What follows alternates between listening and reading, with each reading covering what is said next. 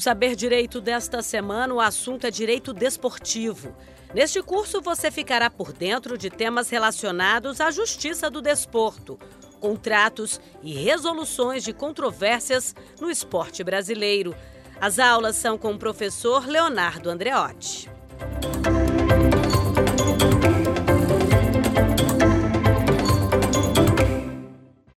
Meu caro amigo telespectador, meu nome é Leonardo Andreotti, sou advogado na área do esporte, especialista em governança na área esportiva e para mim é uma grande honra, uma grande satisfação participar do programa Saber Direito e falar de um tema extremamente importante, né? além de instigante, apaixonante e que cada vez mais ocupa uma posição de destaque é, no nosso cotidiano, seja ele acadêmico, seja ele profissional ou seja ele midiático.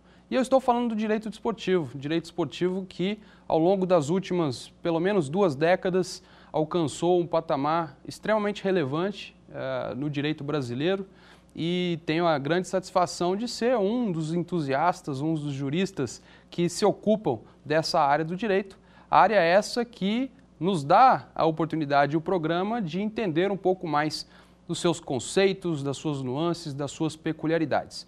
São cinco aulas, né, dentre as quais nós estamos tratando é, do direito desportivo e dessa é, peculiaridade envolvendo o sistema organizacional do desporto de uma forma geral, né, passando, obviamente, por todos os conceitos e contextos relativos à autonomia que se dá, inclusive em termos constitucionais, ao desporto e a esse sistema organizacional mencionado, a própria justiça desportiva, como uma área de atuação extremamente é, importante e específica, dedicada às questões relativas à disciplina e competições desportivas, é, principalmente considerando o seu patamar constitucional, na medida em que está garantida e disciplinada a, a partir do artigo 217 da Constituição Federal, com todas as suas regulamentações posteriores, inclusive no âmbito legal, pela Lei Pelé, a Lei Geral do Desporto Brasileiro, a Lei 9.615 de 98.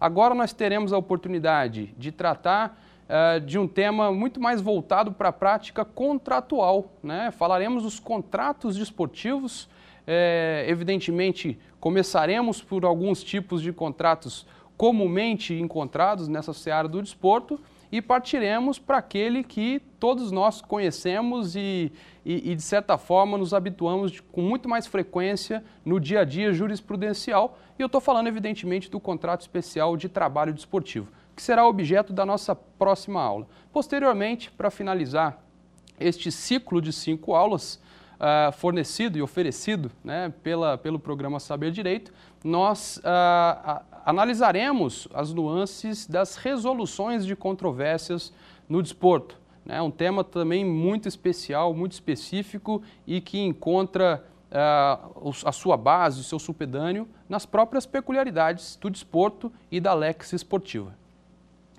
E falando dos contratos desportivos, certamente nós temos que uh, enfrentar a própria peculiaridade do esporte, né? as especificidades do esporte. Muito se fala nesse termo. Inclusive, isso não é um privilégio brasileiro, isso não é um privilégio nacional. Ah, em vários julgados no âmbito da União Europeia, ah, inclusive em laudos arbitrais do Tribunal Arbitral do Esporte, aliás, eh, Tribunal, Tribunal, Arbitral do Esporte, todo esse cenário nós, eh, no momento oportuno, analisaremos também essas circunstâncias, essa, essas peculiaridades, mas o fato é que, dentro desse contexto né, estatal ou privado, inclusive dentro desse contexto de autonomia, nós falamos muito no termo especificidade do esporte. Né? Vamos rememorar aqui o conceito de lex esportiva, justamente para nos justificar é, e trazer de uma forma concreta e bastante objetiva as nuances esportivas que é, demandam um olhar diferenciado para essa área do direito. E quando nós falamos de esporte, né, isso nós temos dito, ao longo dessas aulas, nós estamos falando de uma atividade que outrora foi conhecida e tida e analisada e avaliada como uma atividade puramente desportiva, mas que hoje, evidentemente, alcança um fenômeno econômico bastante acentuado. Como diria o nosso professor Álvaro Melo Filho, saudoso professor Álvaro, o desporto ele deixa né, a sua característica de ócio para se inserir dentro de um contexto negocial. Ele deixa o ócio para entrar na categoria do negócio. E podemos, inclusive, dizer que nós temos uma indústria do esporte, né? com muito mais razão, em, em larga medida, numa indústria do futebol, né? justamente pela, pelo aspecto econômico que circunda essa atividade específica. Né? Nós sabemos que dentro da atividade esportiva, dentro do fenômeno esportivo global, algumas modalidades alcançam um patamar econômico com maior grau, enquanto outras né, se mantêm dentro de um contexto ah, bastante não profissional, eu diria, para me valer de uma nomenclatura legal, é bem verdade, mas de uma forma genérica. Né, de modo que também, no momento oportuno, nós teremos que avaliar justamente essa diferença entre o profissionalismo e o não profissionalismo. O fato é que, quando nós falamos de esporte, nós fatalmente falaremos de uma indústria do esporte. E dentro do contexto industrial desportivo e negocial desportivo, né, nós evidentemente uh, temos que adentrar aos temas relativos aos contratos. Os contratos como pactos das partes dentro do contexto de autonomia, né, outrora vontade das partes e agora autonomia privada das partes, é um instrumento extremamente importante que vai regular muitas vezes de forma atípica e, portanto, numa regulamentação que encontra maior liberdade das partes, é, uma situação específica. Né? E, é, e, essa é a beleza do direito esportivo, é, porque nos dá a oportunidade efetivamente de tratar o tema de uma forma específica, especial, na forma como o tema merece. É importante a gente entender que quando nós falamos em contratos esportivos, nós temos que fazer uma primeira diferença, diferença é, na medida em que muitos dos instrumentos utilizados nessa seara do direito, né, no direito desportivo como um todo, inclusive, aliás, principalmente ligando esse tema a um contexto muito mais público do que privado, nós temos instrumentos que não podem ser confundidos com as, as figuras dos contratos desportivos, na medida em que uh, possuem interesses distintos e, e uma a interlocução das partes de uma forma também distinta se comparada ao aspecto contratual. E eu estou falando, evidentemente, a título de exemplo e para ser muito objetivo, dos convênios públicos, dos instrumentos de parceria, né, instrumentos relativos ao marco regulatório das organizações da sociedade civil, enfim, dentre outros tantos que se inserem num contexto de parceria e, portanto, da concretização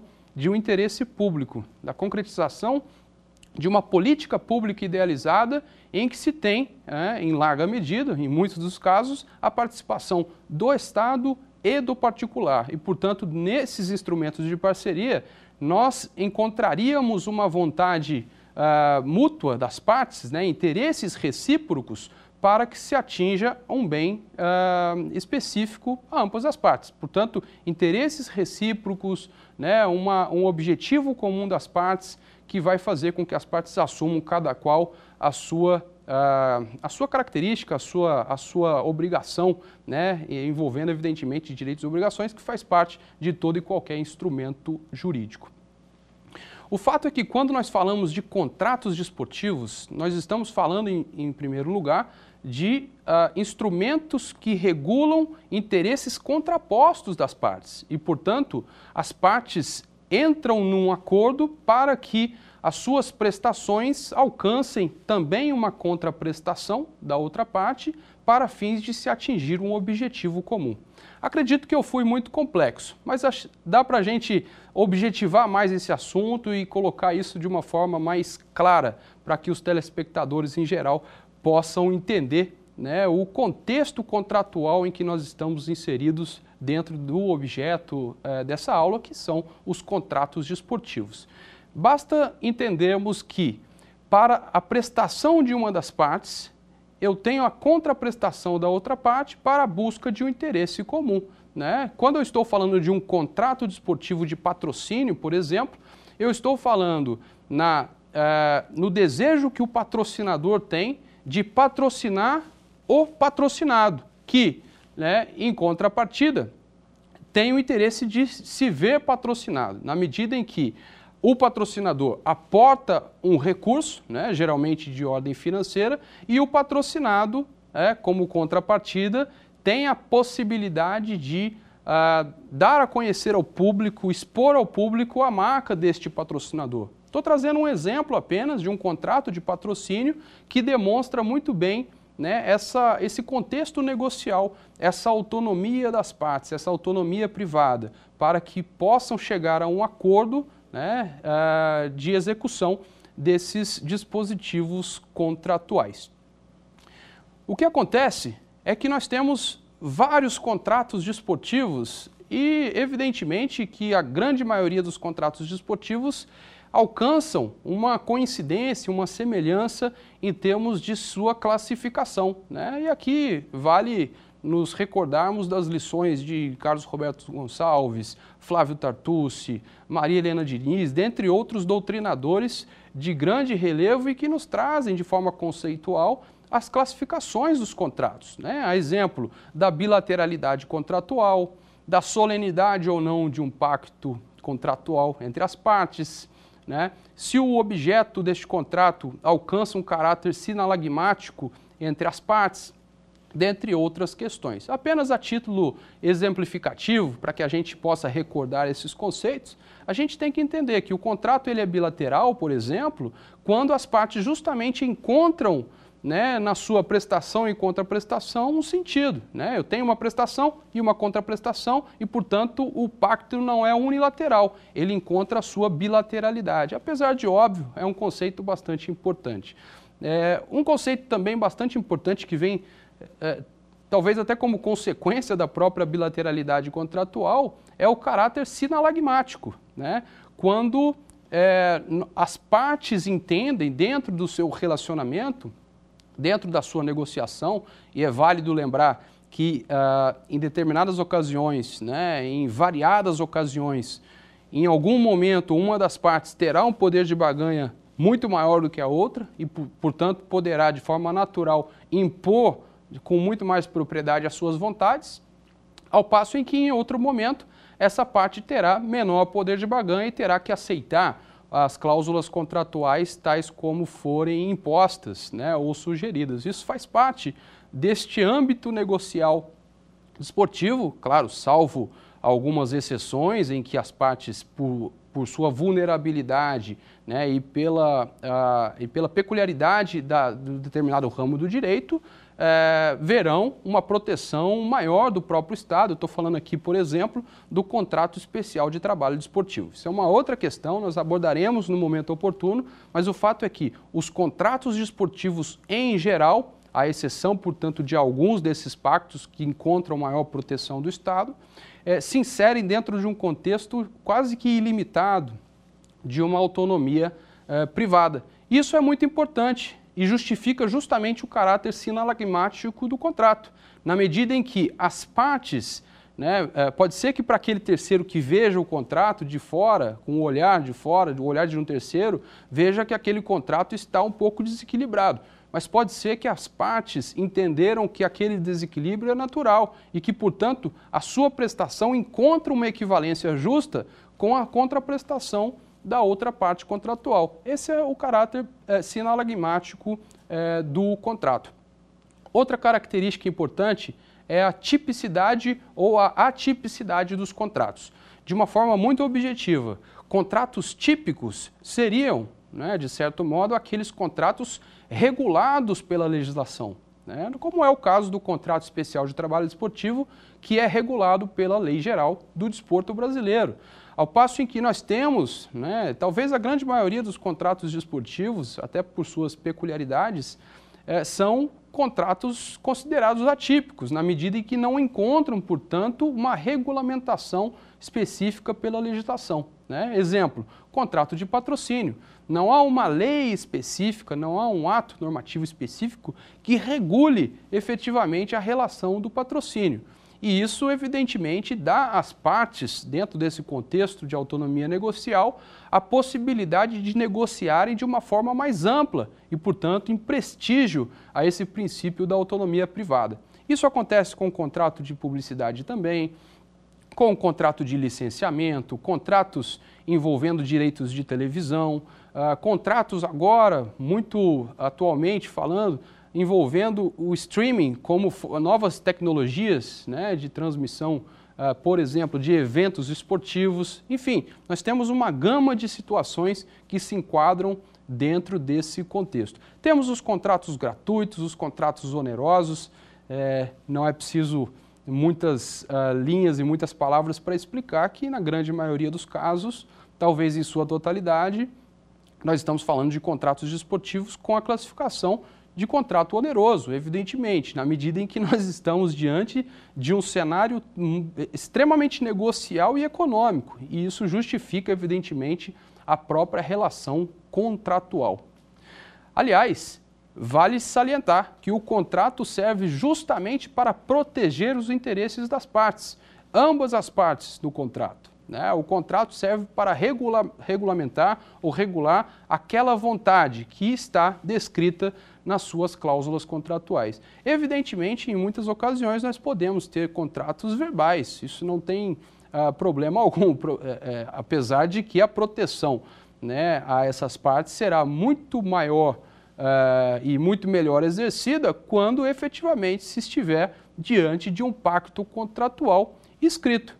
E é importante nós salientarmos que, diante das especificidades do esporte, diante das peculiaridades dessa, desse cenário esportivo, os contratos esportivos, até por sua atipicidade, precisam ser regulados, elaborados, organizados de uma forma muito coerente com a própria especificidade. Né? Aliás, sugere-se sempre, isso é uma lição, eh, diria, valiosa, que os contratos desportivos não sejam elaborados somente pelo advogado. Aliás, o advogado tem uma função essencial, até porque ele tem o raciocínio jurídico eh, correto e exato no, no sentido de proteção jurídica ao seu cliente. O fato é que esse raciocínio jurídico ele precisa ser contemplado, ele precisa ser complementado com o raciocínio e conhecimento técnico. Né? Muitas vezes, ah, ao, se, ao, ao nos depararmos com contratos envolvendo apostas esportivas, direitos de televisão,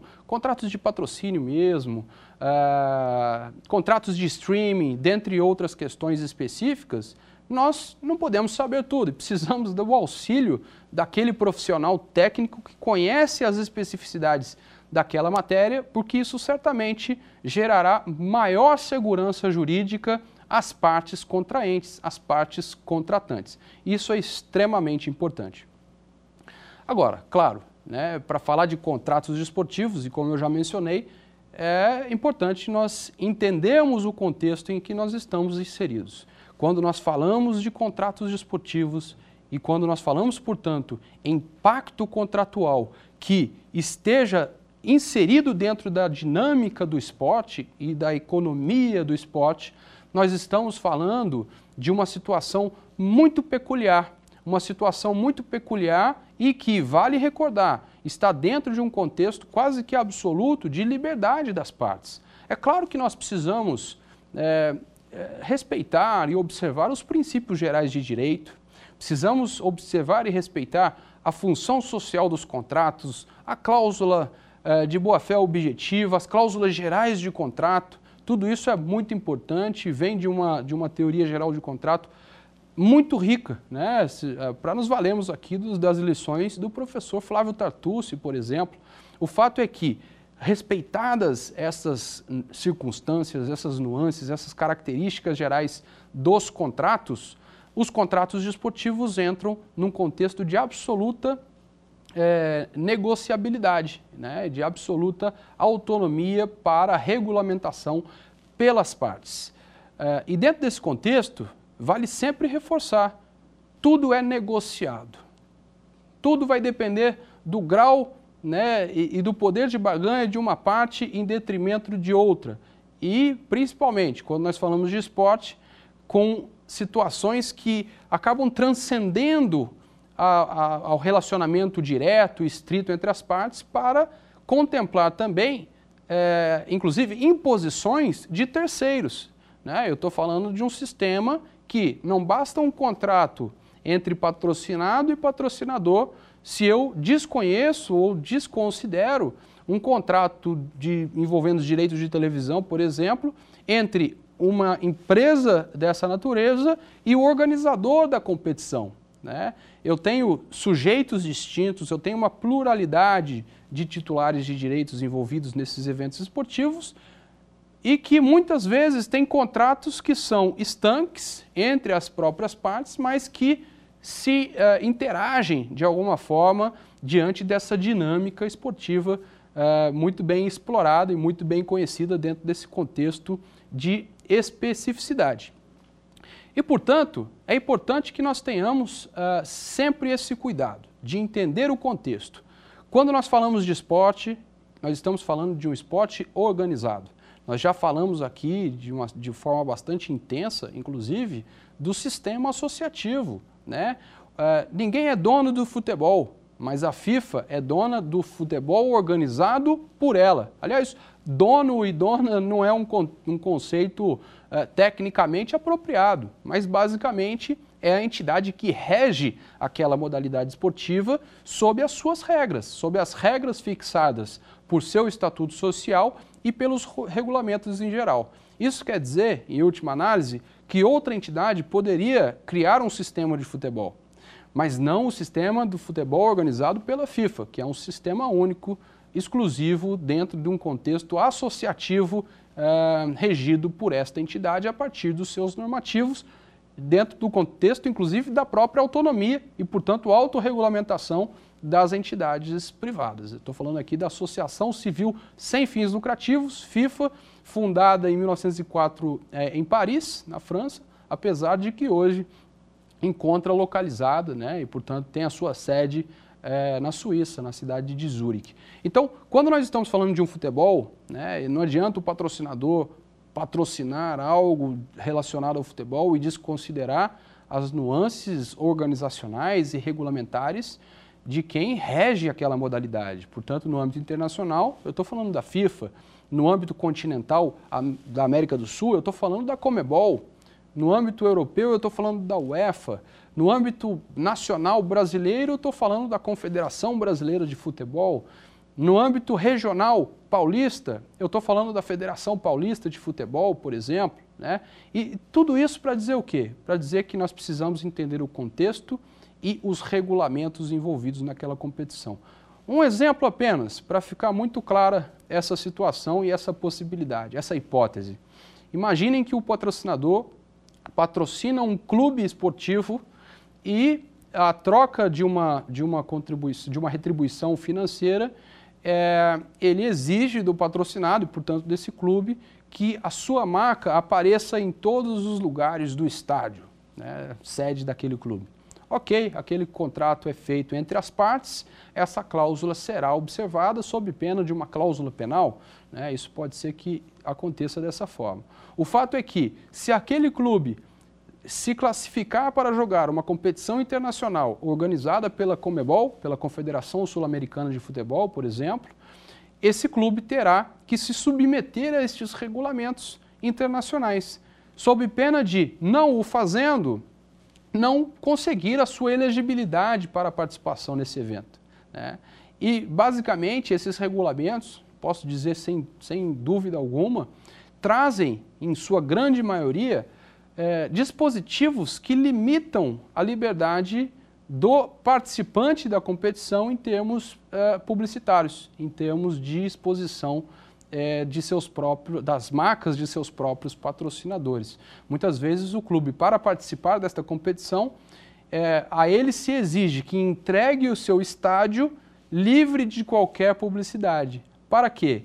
Para que o organizador da competição exponha a marca dos patrocinadores oficiais da competição e não mais do clube. E aí eu teria um problema, eu teria um choque de uh, contextos, na medida em que o contrato entre patrocinador e clube diz uma coisa e o regulamento da competição e o clube é, tem uh, um, um dispositivo que contraria frontalmente aquilo que se vê naquele contrato privado entre as partes. E, portanto, nós nos deparamos com uma situação que é, representa, evidentemente, um choque de interesses, é um conflito de interesses que precisa ser resolvido. E eu não preciso também gastar muitas palavras e muitas linhas para dizer que, nesse sentido, é, vai impor as suas regras àquela entidade, ou aquele atleta, ou aquele clube que, naquele momento, tem um poder de baganha um pouco maior. E isso está dentro da natureza e da especificidade do esporte que eu venho uh, comentando. E para a gente falar um pouco dos contratos esportivos, é claro que contratos esportivos são muitos, né? mas dá para nos limitarmos aqui a alguns poucos contratos apenas para que nós possamos ter uma noção um pouco mais concreta do que estamos falando. E eu vou me limitar aqui aos contratos, por exemplo, de patrocínio e publicidade no desporto. Por quê? Porque são contratos que muitas vezes são desconhecidos eh, das próprias partes, né? e de empresas, inclusive, que são potenciais patrocinadoras e que muitas vezes são patrocinadoras de eventos, mas que, diante dos conceitos observados de forma inadequada, acabam né, contratando publicidade é, ou contratando patrocínio e exercendo e executando uma publicidade.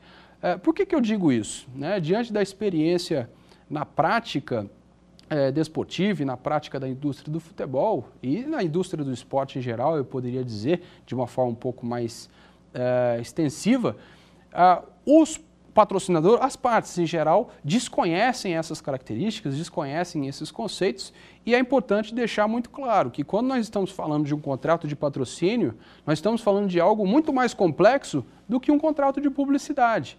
Ambos são espécies do gênero contrato que visa uma, uh, um benefício publicitário, né? uma finalidade publicitária. Ok, isso traz uma similaridade, né, uma semelhança muito grande entre esses dois contratos.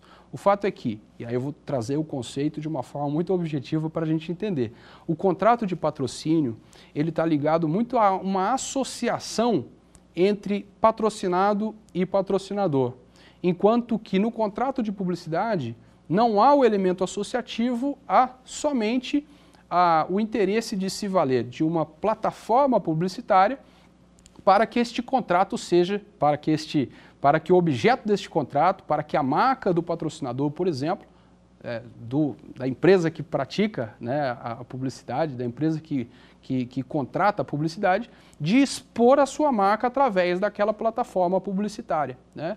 Em linhas gerais, para a gente entender exatamente de uma forma mais clara a diferença.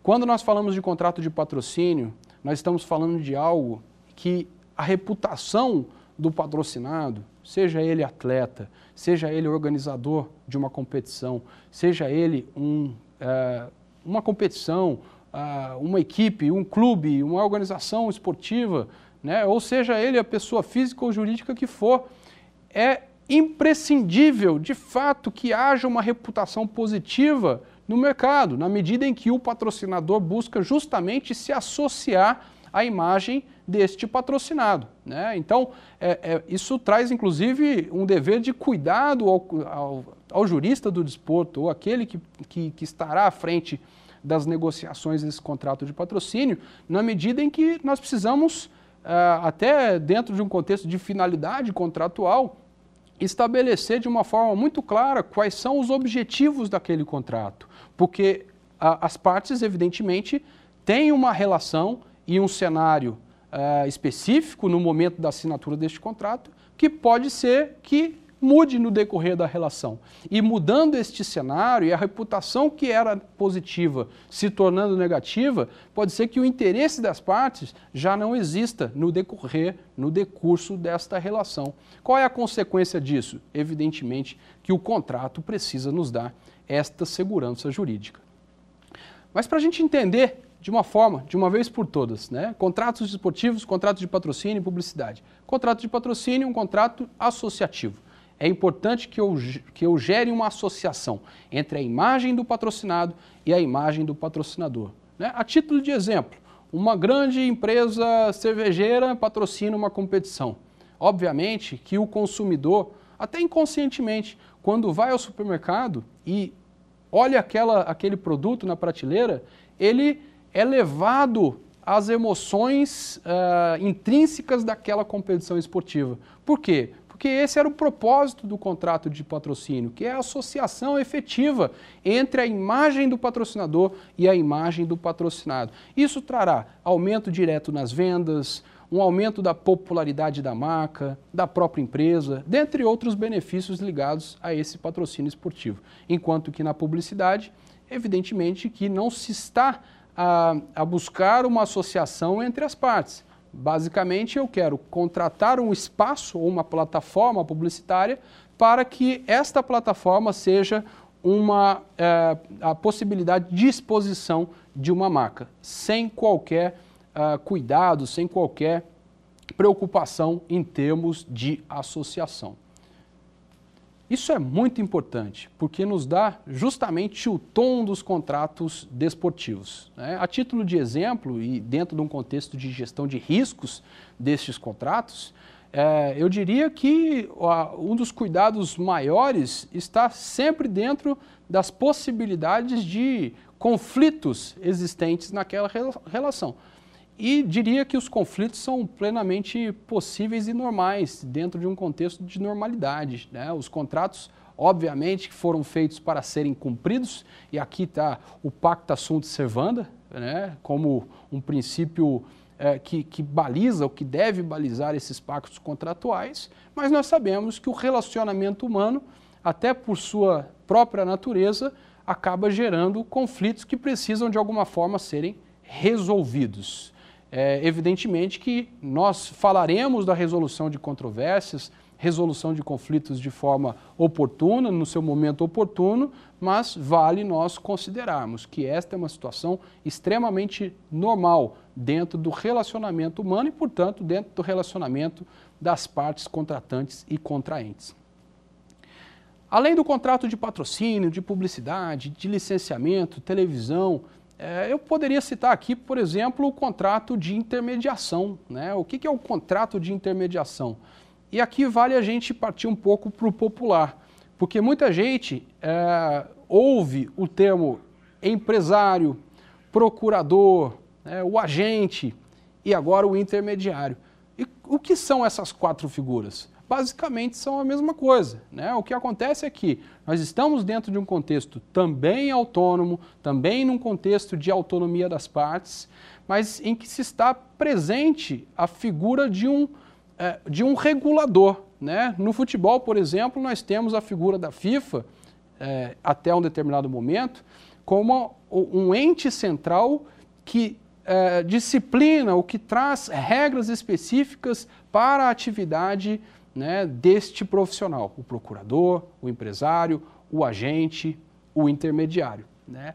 E essa regulamentação, evidentemente, tem como é, escopo, tem como objetivo trazer segurança às partes que contratam dentro desse cenário esportivo e, evidentemente, aqueles que se enquadram no contexto federativo, aqueles que se inserem dentro desse contexto federativo associativo, até como um benefício de estar associado de alguma forma a esse sistema.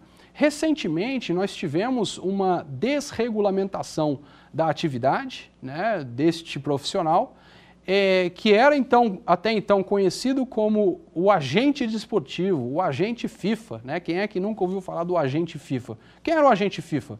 Era aquele que uh, estava preocupado em gerenciar a carreira de um atleta e negociar as transferências. Eu estou falando isso de uma forma bastante superficial, evidentemente, mas para a gente entender que o agente FIFA era aquela figura que estava credenciada pela Federação Internacional e que poderia, portanto, uh, executar os seus serviços dentro de um arcabouço normativo bastante delimitado. Né? Isso traria, evidentemente, como eu já mencionei, muitos benefícios a este profissional, porque encontraria este profissional uh, uma segurança maior na medida em que o, a própria FIFA serviria como uma instância de uh, resolução de controvérsias. Isso, evidentemente, uh, traz a este profissional um grau de segurança muito maior.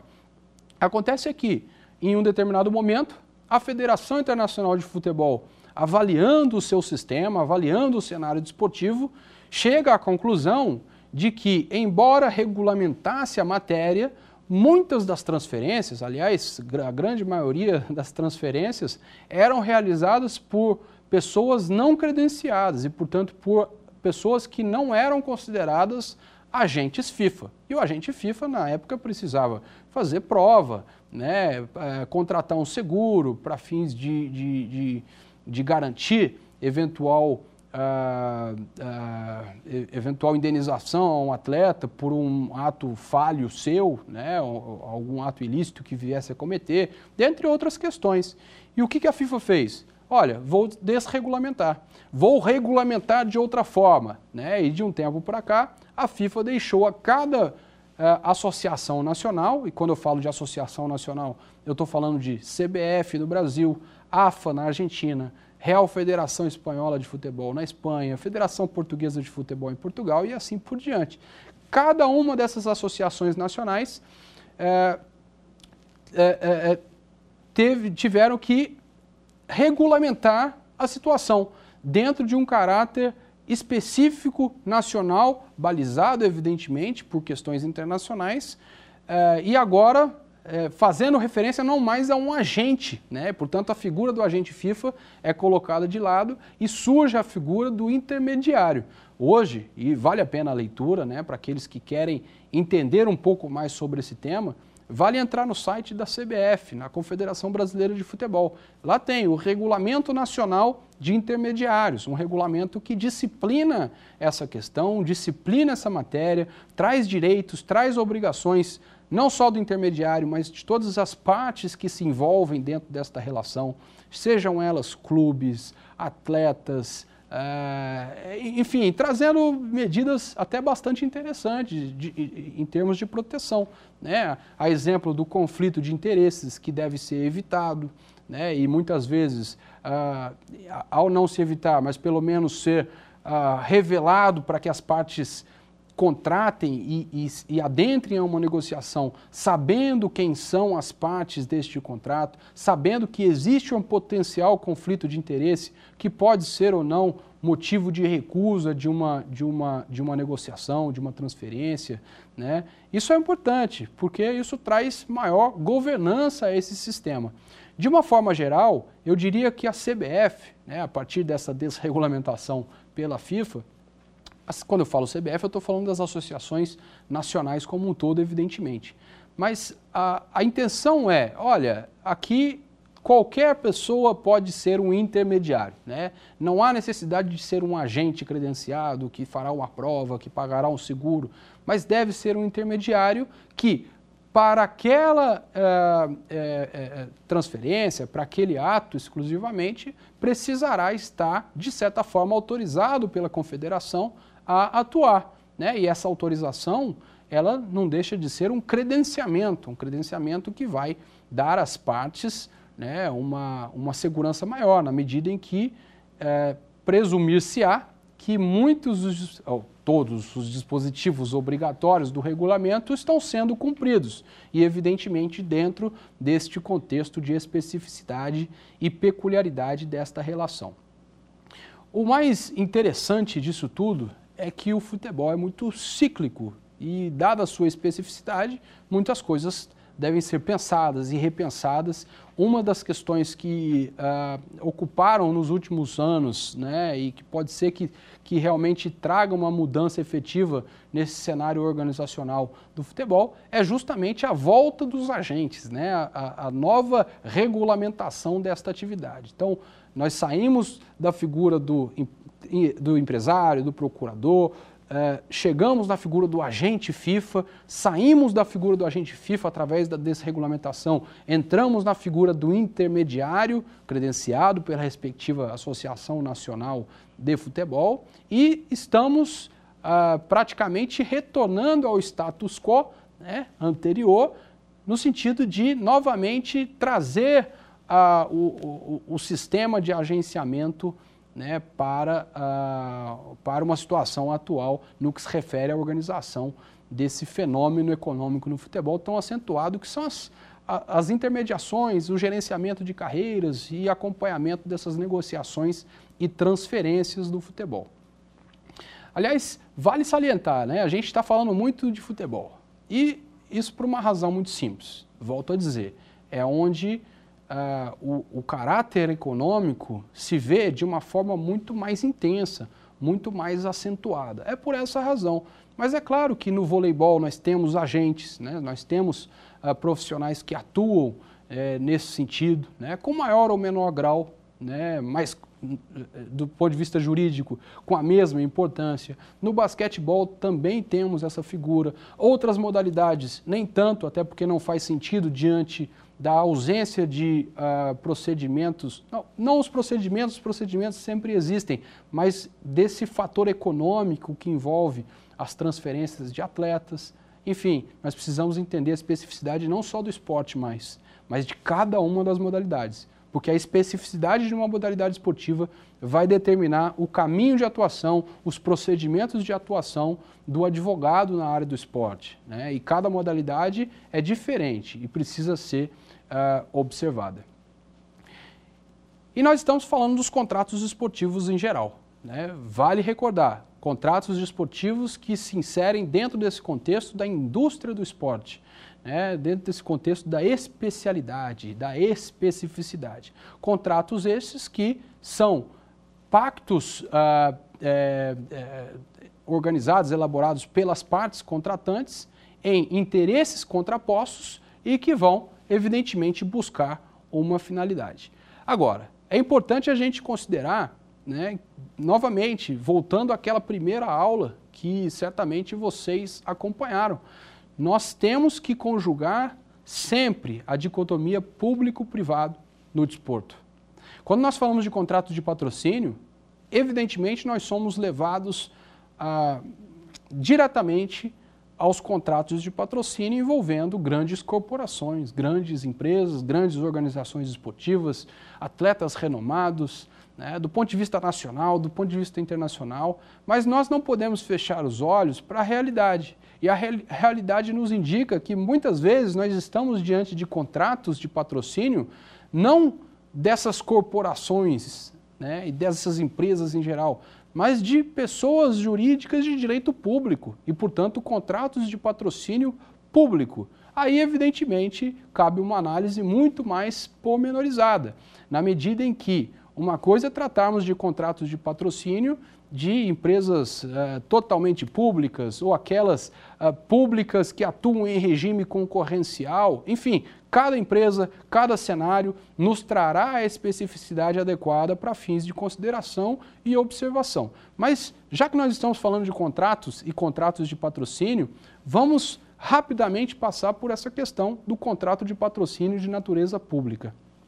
Esses contratos, é, na minha visão, evidentemente, precisam ser considerados de uma ótica, numa ótica, numa perspectiva muito mais criteriosa, muito mais rigorosa, na medida em que nós estamos, de certa forma, uh, trazendo essas empresas públicas ao sistema, ao cenário privado, evidentemente, que são empresas públicas, mas que, em regime concorrencial, atuam competindo no mercado com empresas privadas e, evidentemente, uh, isso traz como consequência uma aplicação de um regime jurídico privado. O fato é que, apesar disso, nós não podemos descurar uh, e, e, e nos descuidar das consequências de um contrato de patrocínio envolvendo é, verba de natureza pública, na medida em que isso atrairia a própria fiscalização, o controle de órgãos de controle federal, no caso de patrocínio público por empresas é, neste âmbito, neste nível federativo. O fato é que, por exemplo, o Tribunal de Contas da União tem vários acórdãos que tratam justamente dos patrocínios públicos, envolvendo grandes confederações esportivas, envolvendo grandes clubes esportivos, e muitas vezes esses acórdãos é, chegaram à conclusão de que o contrato de patrocínio se assemelharia ao convênio e, portanto, né, um instrumento de parceria né, onde os interesses são recíprocos e dentro de um mútuo acordo, evidentemente, de um mútuo objetivo, é, e isso é uma preocupação. Por quê? Porque nós precisamos analisar a situação concreta. Né? Isso quer dizer que o Tribunal de Contas da União está é, equivocado nesse conceito? Isso não quer dizer. Isso quer dizer que nós precisamos analisar o caso de forma concreta. Por quê? Porque vale a classificação da atipicidade desse contrato. E muitas vezes o que está escrito no contrato vai determinar a própria consequência em termos de observância é, contratual. Muitas vezes os contratos de patrocínio, até por falta de conhecimento daqueles que é, atuam né, para, para a, a, concluir este pacto contratual traz como consequência uma desvirtualização, uma desvirtuação deste contrato, no sentido de, ao invés de, de, de, trazer as características específicas do patrocínio, e que são verdadeiramente específicas, trazem é, basicamente um contrato de prestação de serviços. E dentro desse conceito, a chance de que o Tribunal de Contas da União e um órgão de controle em geral né, é, possa ter isto como um pacto que muito mais se assemelha a um convênio do que propriamente a um contrato é muito grande e as consequências para isso são ah, bastante gravosas, na medida em que um convênio, em um convênio, ou em, um instrumento de parceria, né, como um todo, dentro desse contexto público, nós sabemos que a prestação de contas e toda a burocracia, todo o procedimento rigoroso envolvendo esses instrumentos precisam ser observados. Né? E, evidentemente, não preciso também gastar muitas palavras para dizer que, independente da consideração, se seria um convênio, um contrato de prestação de serviços ou um contrato de patrocínio especificamente, que dentro desse contexto precisam ser analisados princípios específicos, como nós conhecemos os princípios gerais da administração pública. Né? É, a título de exemplo, para que a gente possa fixar essa, essa questão princípios da legalidade, princípio da impessoalidade, princípio da moralidade, principalmente, princípio da publicidade ou da transparência, o princípio da eficiência, da economicidade, enfim, dentre outros tantos que uh, visam a preservação desse interesse público. Quando nós estamos falando de contrato de patrocínio público, evidentemente nós não podemos nos afastar do interesse público que também está dentro desse, uh, dentro desse aspecto em termos de consideração de interesses. Né? O fato é que uh, nós temos que avaliar esses pactos com muito cuidado. Por quê? Porque o que, nos vai, o que, o que uh, vai nos dizer do que se trata aquela relação, do que se trata aquele objeto, não é o nome do contrato, mas é aquilo que o contrato determina. É aquilo que o contrato traz no contexto prático das partes que buscam esta contratação. E isso é muito importante de observarmos. Agora, fica sempre a dica né, de, nos contratos em geral, nos contratos desportivos, em toda e qualquer situação, o acompanhamento da execução desses contratos, né, os elementos de governança uh, que, que podem ser inseridos dentro desse contexto, são muito bem-vindos, na medida em que isso trará muito maior eficiência aquilo que se espera das partes e fatalmente o contrato, seja ele público, seja ele privado, vai conseguir trazer de uma forma bastante evidente uh, um resultado muito positivo em termos de exercício dessa sua função social, porque vale dizer e vale recordar, os contratos se prestam também a uma função social específica e isso precisa ser observado. Então, essa é a beleza dos contratos. Os contratos desportivos ocupam uma posição de muito destaque dentro do direito desportivo. Essa questão do contrato de patrocínio público, privado, ela representa muito bem é, toda essa a importância do estudo, do acompanhamento, né? porque são contratos, como eu disse, atípicos e que precisam ser muito bem observados. Né? Quando a gente fala de contrato de patrocínio no âmbito público com muito mais rigor, na medida em que, como eu disse, são observados os princípios gerais da administração pública. Né? É, e muitas vezes a, a, fragilidade está na escolha do patrocinado. Né? E nós temos, evidentemente, aqui uma, um aparente conflito, e eu digo aparente porque, de certa forma, ele nem seria um conflito. Ele é mais uma característica, uma peculiaridade deste pacto é, no âmbito público. O fato é que o patrocinador, ele escolhe o patrocinado por razões que a ele é, é, são eficientes, são, são satisfatórias, na medida em que o que vale, o que se busca é a associação do patrocinador com a imagem positiva ou a reputação positiva do patrocinado. Agora, quando estou falando de um contrato de patrocínio público, é, eu, evidentemente, quando o patrocinador quer escolher aquele patrocinado, eu flerto um pouco com a violação ao princípio da impessoalidade. Né? Eu preciso entender por que, que houve aquela escolha e por que, que houve aquela escolha que favoreceu um patrocinado. E é por essa razão que num contrato de patrocínio envolvendo o, a, a, o ente público, né, o setor público, eu preciso de uma justificativa muito plausível e que inclusive é válida é, é também pro, do, pela iniciativa privada, na medida em que hoje nós temos, uh, não nós juristas, evidentemente, mas temos uh, uh, estudos é, muito assertivos em termos de mensuração do impacto de um patrocínio, né? É, qual foi o benefício para a marca, dentre outras questões importantes. Então nós precisamos profissionalizar, nós precisamos elevar a qualidade das nossas mensurações, para entender que o contrato de patrocínio, por exemplo, vale muito a pena, mas nós precisamos demonstrar o porquê valeu a pena e o porquê que aquele contrato pode ser efetivado não só na iniciativa privada, mas também no setor público, inclusive mitigando riscos de controle de órgãos de controle eh, no âmbito federal, a exemplo do Tribunal de Contas da União, ah, com uma justificativa plausível daquilo que ah, que as, eh, daquilo que buscaram as partes contraentes naquela ocasião. Enfim, são contratos esportivos, contratos muito específicos, muito especiais. A aula é muito curta para trazer todos os elementos e todas as hipóteses contratuais. Mas, basicamente, falando um pouco de contrato de patrocínio, publicidade, é, o contrato de intermediação, nós estamos falando, de certa forma, de contratos que acabam trazendo elementos muito comuns e muito coincidentes uh, com outros instrumentos contratuais uh, correlatos. Então, essa aula, se nós entendemos essas nuances, essas peculiaridades e esses conceitos, nós entenderemos fatalmente todos os outros contratos que virão. Na próxima aula, falaremos é, com um pouco mais de propriedade, um pouco mais de profundidade sobre o contrato especial de trabalho esportivo e, portanto, das relações de trabalho no desporto, mas neste momento acredito que os contratos esportivos estão sendo muito bem desenvolvidos entre nós para que nós todos possamos entender essas características. Mas eu quero saber se você entendeu essa aula e a gente vai para um quiz.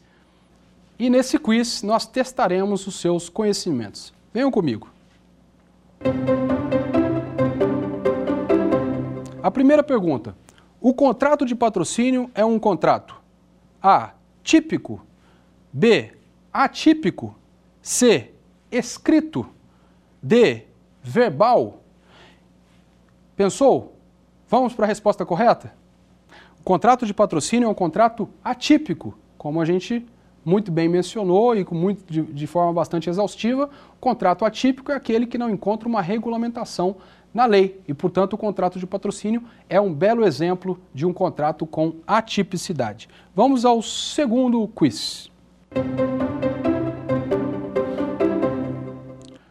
Os contratos esportivos versam sobre interesses contrapostos dos contraentes ou contratantes, interesse mútuo e recíproco dos partícipes, protocolos de intenções das partes ou acordos ou convenções coletivas no esporte. Pensou um pouco? Vamos para a resposta correta? Interesses contrapostos dos contratantes. É uma questão uh, meramente formal, meramente doutrinária, não encontramos maiores dificuldades. Vamos para o nosso terceiro quiz. são características do contrato de publicidade, exceto a bilateralidade, a solenidade, o caráter sinalagmático ou a não solenidade? Qual é a característica que não se enquadra no contrato de patrocínio? Vamos ver a resposta correta? Perfeito, a solenidade. Por quê? Porque o contrato solene é aquele que é, exige algo mais do que a própria consensualidade, do que o próprio contrato. Contrato de patrocínio não. Ele é bilateral, ele tem um caráter sinalagmático e ele é um contrato não solene. E, portanto, a resposta correta é as características do contrato de publicidade são todas essas, exceto a solenidade. Nós vimos, então, uh, elementos muito importantes ligados ao contrato esportivos em geral, são elementos cruciais para que a gente possa entender todo o acabouço jurídico normativo é, não só dos contratos, mas de tudo aquilo que se relaciona com o ambiente do direito desportivo. Não se esqueçam, dentro do esporte nós precisamos entender as especificidades, os regulamentos, principalmente regulamentos específicos privados emanados por federações, que são entidades que administram as modalidades esportivas. Não basta, portanto, um pacto contratual é, exclusivo entre as partes. Esse pacto precisa considerar as especificidades do sistema e todo o arcabouço normativo a considerar não apenas as normas públicas, mas também as privadas, nacionais e internacionais. Foi um prazer falar com vocês sobre esse tema tão importante, sobre esse tema tão gostoso envolvendo o direito esportivo e na próxima aula falaremos do contrato especial de trabalho desportivo. Vejo vocês lá. Reforçando né, que eu estarei também com vocês nas redes sociais, basta me procurar. É, o Instagram, arroba Andreotti, Leonardo. No LinkedIn fica muito fácil de encontrar. Vai ser um grande prazer estar com vocês também nas redes sociais. Quer dar alguma sugestão de tema para os cursos do Saber Direito? Então mande um e-mail para gente, saberdireito.stf.jus.br ou entre em contato pelo WhatsApp. O número é esse que aparece na sua tela. Você também pode estudar pela internet. Acesse nosso site tvjustiça.jus.br ou pode ainda rever as aulas no canal do YouTube TV Justiça Oficial.